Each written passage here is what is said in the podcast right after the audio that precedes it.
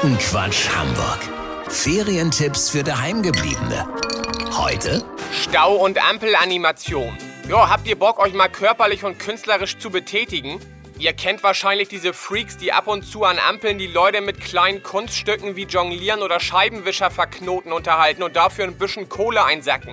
Jetzt hat sich eine Agentur ganzheitlich auf das Phänomen konzentriert und bietet Jobs zur Stau- und Ampelanimation an. Mein Kumpel Kashi und ich haben da letzte Woche zwei Jobs vermittelt bekommen und waren echt happy. Da in Hamburg ja fast an jeder Straßenecke ein Stau zu finden ist, kann man da echt auch ordentliches Geld verdienen. Die Agentur bekommt 20% und der Rest wandert in die eigene Tasche.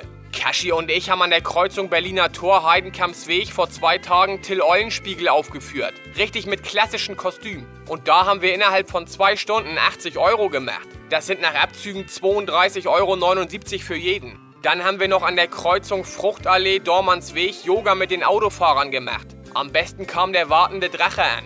Gut, da haben wir in drei Stunden nur 35 Euro gemacht. Das lag aber bestimmt daran, dass die Autofahrer, die keinen Bock hatten mitzumachen, immer so ein bisschen rumgestresst haben. Da wollte die Energie nicht fließen und das Geld demnach auch nicht so. Wisst ihr, wie ich mein?